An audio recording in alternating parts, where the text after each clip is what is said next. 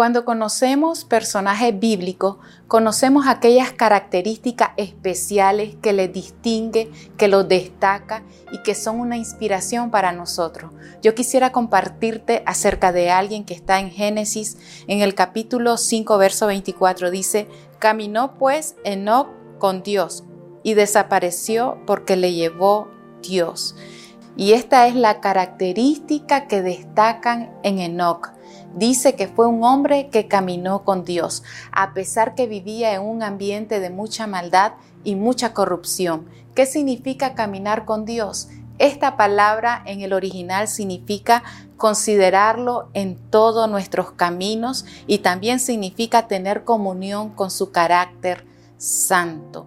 Nosotros hoy podemos ser conocidos de muchas maneras, pero qué mejor que seamos conocidos en un ámbito espiritual como personas que caminamos con Dios. Considerémoslos en todos nuestros caminos, cuidemos nuestra relación con Él y cuidemos nuestra santidad y serás conocido de esa manera, como alguien que camina con Dios. Que Dios te bendiga.